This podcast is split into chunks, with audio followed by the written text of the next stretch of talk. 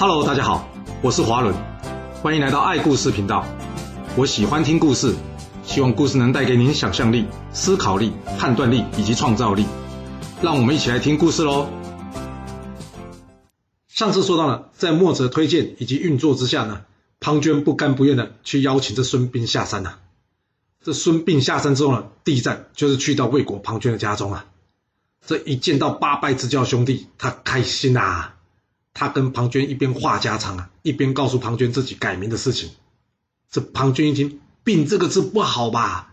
孙膑说：“没办法，老师说要帮我改，我也只好听他的话了。”隔天，庞涓带着孙膑呢去见这魏惠王。这魏惠王与孙膑俩啊畅谈甚欢，所以啊，他决定要给孙膑副军师的位置啊。但庞涓一听，他说：“大王，这可不可以啊？”哎，怎么就不行了呢？庞涓接着说：“大王，孙膑是我的大哥啊，哪有我做正的，他做副的道理啊？依我之见，您先让孙膑做客卿啊，等到他立有战功之后呢，您再升他做元帅，而我为副帅，您看这样行不行啊？”所谓客卿，顾名思义，就是当做客人的意思啊。他对国君不用行臣者礼节，这之前吴王阖闾一开始也是给伍子胥客卿的称谓啊，所以算是一种尊敬的称呼啦。哦啊，这么听起来，庞涓很大气哦，竟然要将自己元帅的位置让出来给孙膑呢？最好是这样啊！啊，那为什么他要这么说呢？因为这样，孙膑就暂时不能分他的兵权了。这坏人做坏事啊，总是能找到自圆其说的方法。要是你不多去想想他背后的用意啊，那到时候倒霉的事情就可能会发生在自己的身上啊！啊，那孙膑有发现了，很可惜。他犯了所有聪明人最常犯的错误，那就是太低估小人，或者说太相信这种会作假的人呐。这孙膑对于庞涓的话呢，他感到庞涓真是有够意思啊，他都不知道要该如何感谢他了。所以他常常到这庞涓府上啊，跟他话家常。这话一多呢，难免就会出错。一天，这孙膑不小心将鬼谷子啊私下传授他《孙子兵法》一事啊告诉了这庞涓。庞涓一听，好个鬼谷子啊！那骗我说孙膑没有学成，不能下山，原来是要偷偷传给他，教他大绝招啊！啊，那我将来怎么跟孙膑去比呀？这反应奇快的庞涓一听《孙子兵法》，他跟孙膑说：“哎，我之前有听老师说过，哎，啊，不过你也知道啊，我没有你聪明，老师随口一说，那些只字片段的事呢，我实在也记不牢。哎，啊，那你这《孙子兵法》带在身上，可以让我看看吗？也让我学习一下。”这孙膑说：“老师当初只将竹简借给我三天了，我已经还给他了，所以我手边并没有这部《孙子兵法》。”庞涓一听，他心里想：“骗人的吧？最好是你祖先的东西，老师会自己暗杠起来不还你啊。”接着，他再试探的问孙膑：“哎呀，你那么聪明，就算老师拿回去，我相信这内容你也一定背得滚瓜烂熟了，是吧？”谦虚的孙膑呢，跟庞涓说：“背是背了，不过因为老师在上面有做一些他自己的注解啊。”我是不是能全部记得起来？呃，这时间久了，我也不敢保证了。庞涓接着说：“啊，别人我不敢说啊，你一定没问题啊。那说好了，你有空的话就要写出来给我参考参考哦。”这孙膑笑着点点头啊。这几天之后，魏惠王突然间来场临时测验啊，他叫孙膑跟庞涓一起过来，并且要他们指挥士兵演示阵法。这庞涓一摆阵呢，孙膑马上就能看出是什么阵。以及要如何破阵，但是当孙膑一摆阵的时候，哇，糟糕，难倒庞涓呐！啊，这该怎么办？要是难倒庞涓，那不就穿帮了吗？还好，庞涓找了个时间插空隙，偷偷问了一下孙膑。啊，等到魏惠王来问他的时候啊，他也可以说出孙膑摆的是什么阵，应该如何去破。这魏惠王一听呐，非常开心呐，吼吼，这两个都很有料哎。下去之后。这庞涓心里非常生气啊！可恶的孙膑，故意摆个我看不懂的阵势，是想给我难看吗？不行，这样下去终有一天会穿帮的。我得设法先除掉这孙膑啊！一天，趁孙膑到这庞涓家中，两人闲聊着呢。这庞涓问孙膑啊：“哎，你现在在魏国算是有番成就了，怎么不把你亲戚推荐到这魏国来当官呢？”哦，庞涓这一问呢，可是问到孙膑的伤心处了。孙膑告诉庞涓说啊。贤弟，你不知道啊，我的宗族在齐国啊，早就死的死，逃的好，所剩无几啊！而我自己呢，则是由我叔叔孙乔所抚养。我叔叔还有两个儿子，一个叫做孙平，一个叫孙卓。不过后来逃难的时候呢，我跟叔父们分开，就再也没见到他们了。长大之后呢，是因为听到鬼谷先生大名了，所以前往这鬼谷学艺。后来呢，就在前往鬼谷的路上遇到你啊，与你结拜，然后在鬼谷学艺的日子，这些是你知道的，我就不说了。庞涓点了点头，接着问说：“啊，大哥，您还记得自己祖坟的位置吗？”这孙膑说：“这怎么可能不记得呢？师傅有说过，我将来功成名就的地方就是在齐国。我想这样也好。”刚好我可以回去祭祖，啊！不过现在我已经是魏国臣子了，所以啊，师傅说的事我就先不想了。庞涓听完了，接着孙膑的话说：“也是啊，要成功哪里都可以啊，干嘛一定要在齐国？”啊？那你猜得到庞涓问这问那的他的意思是什么吗？大约半年之后，一天，突然间有位齐国口音的人前来造访这孙膑，他跟孙膑说：“我是来替孙平送信的。”孙膑一听，孙平，哇，他赶紧打开信来看，这信中说他叔父孙乔已经病死啊，不过齐王已经赦免他家族的罪，希望他们回乡服务，所以他特别送信来，希望这孙膑能回乡一聚。孙膑一看，想不到啊，想不到我还有亲人还活着，他开心的流下眼泪来。不过不管怎么说，他现在已经人在魏国了，若是就这么随随便便的跑回去齐国，人家会说他不忠的。所以呢，他跟送信的人说：“谢谢您啊，特地跑这一趟。我呢也有封信交给我哥，你可以等我一下吗？”之后，孙膑写了一封信呢，回复给这孙平，并且啊给这送信人呢一些跑腿的费用作为感谢。啊，那这封信有回到孙平的手上吗？最好是有孙平这个人呐。这送信的人呢，根本就是庞涓自己派出去的人呐。而这整个故事自然也是庞涓捏造的，目的。就是要拿到孙膑的亲笔信函呐！拿到这信函，庞涓打开来一看，前面啰啰嗦嗦的一堆呢，主要是说孙膑很开心，家人还健在，这些不是重点，所以直接跳过往下看了。有了，重点来了。孙膑说他已经在魏国担任官员，暂时无法回到齐国。嗯，这说法不好。庞涓决定了，找个会模仿笔记的人，将孙膑这信件的后半段改为。我也很想回到齐国，这件事需要让我计划计划之类的。要知道那时候的信呢，主要还是用竹简编成的，只要将这竹子拆开了，再重新串起来，应该不会太困难。就这样，孙膑不忠心的证据有啦，那庞涓就可以展开他下一步的行动啦。这庞涓私底下去见这魏惠王，告诉他：“大王，我很了解孙膑啊，所以我一直担心他会背叛魏国。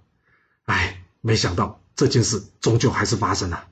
那你看，这是孙膑跟齐国密使的书信，看来他真的想要背叛魏国，回到齐国啊。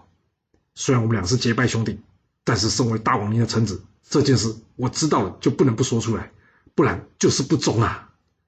这魏惠王将这竹简拿过来一看，嗯，哎，不对啊，这信里面孙膑并没有说要造反他只是说他也想要回齐国，还要计划计划的。哎，你说这会不会是他觉得我只给他客卿位置，这官位太低了，所以他才想要改到齐国去试试机会啊？庞涓一听，哇，你这是什么脑袋啊？能想出这种结论？我是要告诉你，孙膑想要造反，你却想要给他升官，哇，有没有搞错啊你？当然，他心里这么想，他不能说出来啊。这庞涓接着跟魏惠王说：“大王啊，你看这孙膑的祖先孙武的故事就知道了。”他曾经帮吴王立下了不世之功，结果呢？结果还不是跑回到自己的祖国齐国去？这是他们家家族的血统基因啊！你是不可能改变他的。这孙膑早晚会回到齐国去的。但糟糕的是啊，孙膑的能力跟我不相上下，而且目前齐魏两国又在互相竞争。若是您放他回去，那不是纵虎归山吗？这魏惠王一听，所以你的意思是？庞涓将手一比，咔嚓，暗示要做掉这个孙膑。这魏惠王一看，他摇摇头说：“这不行啊，单凭这封信无法证明孙膑是通敌或是造反。要是我就这么随随便便把他杀了，那以后哪还会有人才敢来我魏国啊？”哟，看来魏惠王脑袋进水没有进得很严重哦。这庞涓眼看魏惠王听不下去他的建议啊，于是他当下决定立刻改变作战策略。他跟魏惠王说：“大王，既然不能杀他，那就像您说的，我们重用他吧。若是您同意。”我这就去劝劝他，我会跟他说，你要提高他的官位。这孙膑若是同意留下了，那当然最好。但是要是他还是坚持回到齐国，那我们就到时候再看看要如何处理吧。这魏惠王点点头说：“嗯，好，那这件事就交给你去办吧。”哦，这就不得不说了，小人最可怕就这一点了，他们可以没有底线也没有原则的随机应变啊。你看这庞涓啊，前一秒才说要咔嚓做掉孙膑，后一秒就同意要给他升官了。有没有正常人可以立场变得这么快，都不用说个理由的？啊，庞涓来到孙膑这边，他直截了当问孙膑：“我听说你有家人来信，是真的吗？”其实庞涓这句话问的有点问题耶。所谓事出反常必有妖嘛。要是孙膑当时呢，能抛开评论对庞涓的人设啊，他仔细的想想，怪，昨天一早有人突然间来送我家书，今天庞涓就知道这件事。难道是庞涓派人在监视我？我是不是该问他一下，他是怎么知道这件事的？要是孙膑这么做的话，或许能帮自己逃过这一劫。不过很可惜啊，由于孙膑一直把庞涓当做自己的弟弟，根本就不会对他设防，所以他想就没想，直接回答庞涓说：“是啊。”接着，孙膑把对方想请自己回家当官，以及他回信告诉对方现在并不合适的事，也告诉庞涓。庞涓一听。嗯，大哥，您说的没错，现在回去并不合适啊。不过眼下魏齐两国并未交战，要不趁现在，你可以向大王请假回去齐国扫个墓，也算尽了一点孝心嘛。这孙膑摇摇手说：“我不是没想过，但是我担心主公会起疑心啊，所以这件事我想就算了。”好一句，我不是没想过啊！庞涓就是要你这句话了。他跟孙膑说：“哥，你当事人去了会比较尴尬，要不？”我去帮你从侧面了解一下主公的想法。您只是要请假一两个月回去扫墓，我想这点啊，主公应该不会不近人情的。孙膑一听开心呐，他谢谢庞涓，并且写好了请假单，请这庞涓呢帮他去问问看这魏惠王，看看能不能帮他请个假，让他回家扫墓一下。当天晚上，庞涓前去见这魏惠王，他跟魏惠王说：“大王，我照您的意思去说了，不过人家孙膑并不希望我们魏国的官位啊。”他就是想回齐国，那你看他连假单都写好了，我看他这一去就不会回来了。这魏惠王一听，好你个孙膑啊，给你脸你不要脸了，竟然敢嫌弃我大魏国的官位，来呀，给我下去拿下孙膑，并且将他送到这军政司，好好审理他私通齐国使者的罪行。庞涓心里想，嘿嘿，果然主公爱面子，只要说孙膑不给他面子。就能马上说服他去法办孙膑啊！很快的，魏惠王派出去的人呢，将这孙膑逮捕，并且送到这军政司去审判了。这庞涓呢，则是假装收到消息啊，赶紧前来这军政司了解状况。这孙膑到现在都还搞不清楚啊，自己到底犯了什么罪啊？这根本就是子虚乌有的罪名嘛！见到了庞涓之后呢，孙膑跟庞涓说：“贤弟啊，这件事始末你最清楚了，你赶紧帮我跟大王说清楚，还我个清白啊！”庞涓一听，没问题，大哥。我这就去帮你跟魏王说清楚啊！这庞涓来到魏惠王这了，他告诉魏惠王：“大王，这孙膑虽然有私通敌国使者的罪名，但是他罪还不致死。依我看，我们就先给他出一个病刑，就是什么，挖掉他的膝盖骨，然后将他擒灭。这样虽然没杀他，但是他也无法回到西国。好吧，就算回到西国，他也当不了官了。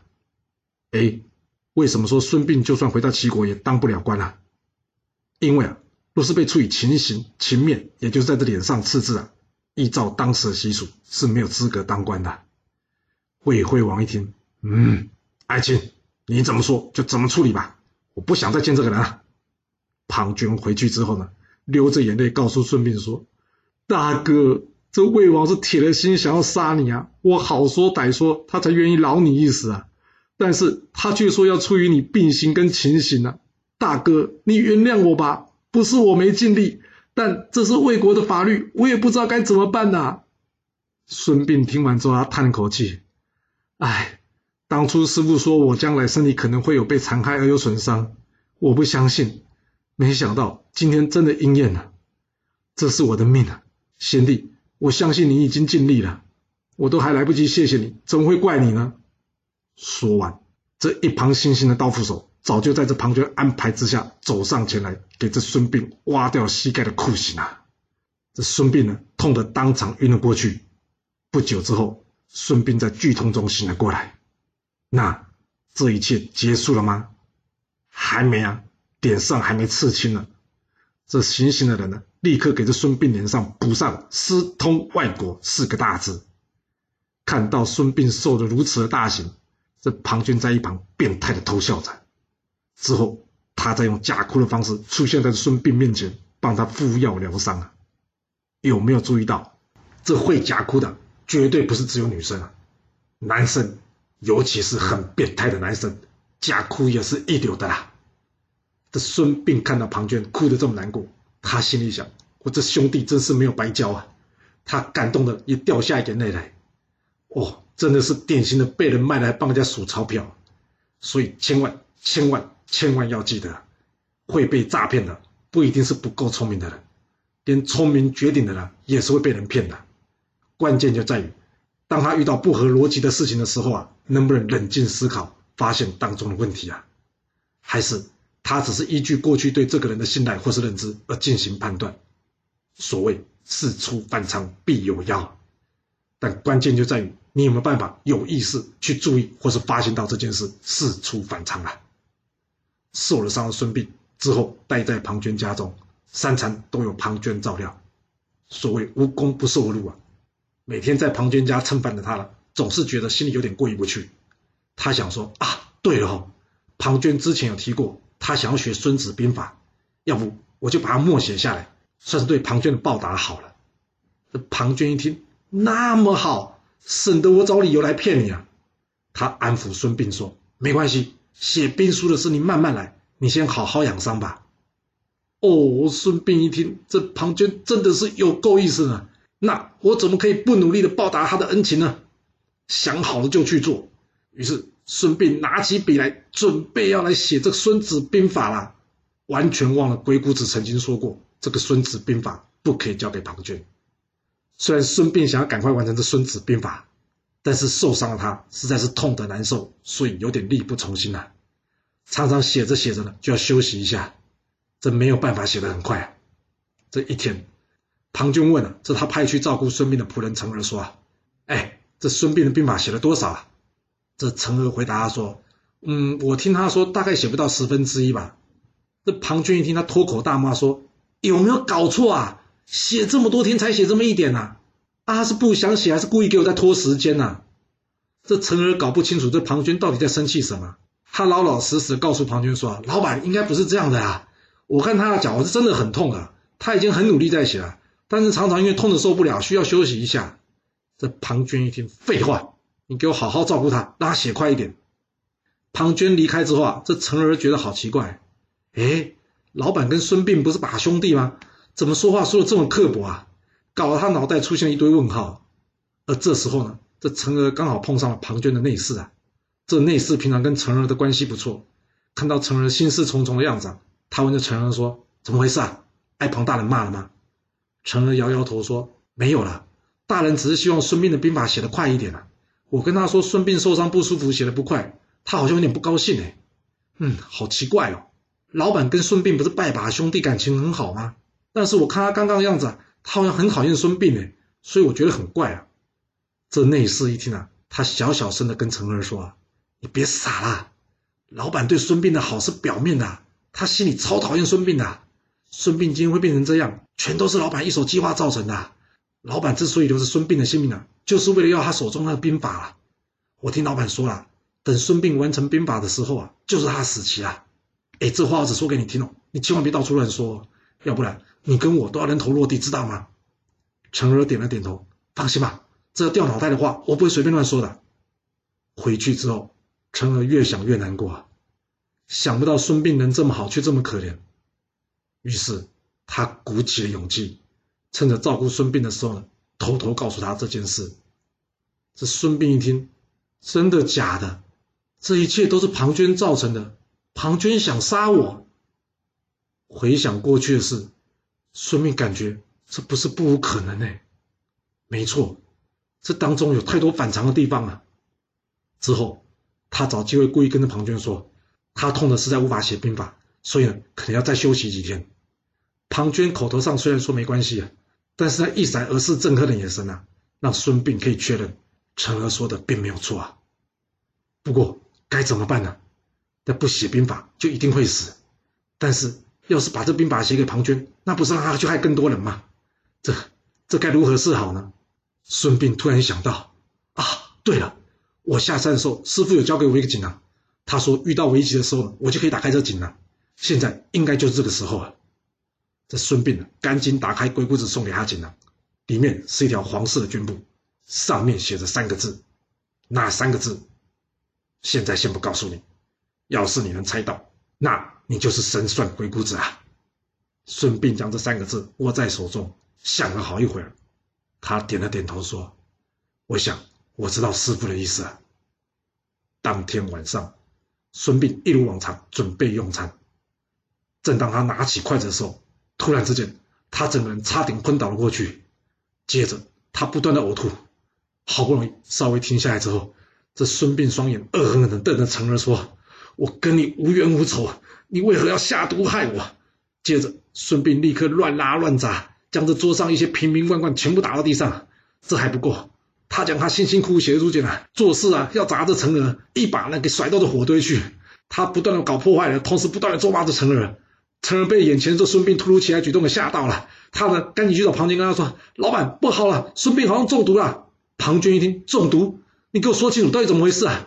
陈儿说：“哎呀，老板，说清楚都来不及了，你可不可以先叫医生啊？我等等再向你报告吧。”哇，不会吧？孙膑真的中毒了吗？还是这只是他计划的一部分呢？那庞涓能察觉得出来吗？这故事会如何的发展呢？我们要到下次才能跟各位说喽。好了，我们今天就先说到这。若喜欢我的故事，要麻烦您记得动动你的手指，给我五星评价，或是点赞、订阅、追踪以及分享哦。当然，也欢迎您留言分享你对这一集的想法，或是你也可以请我喝一杯咖啡或是饮料，让我有持续创作的动力。其实历史就是顶层阶级的生活记录，了解顶层阶级的思考逻辑以及做法方式，我们就有机会改变自己的未来。谢谢您来听我说故事，我们下次再见喽。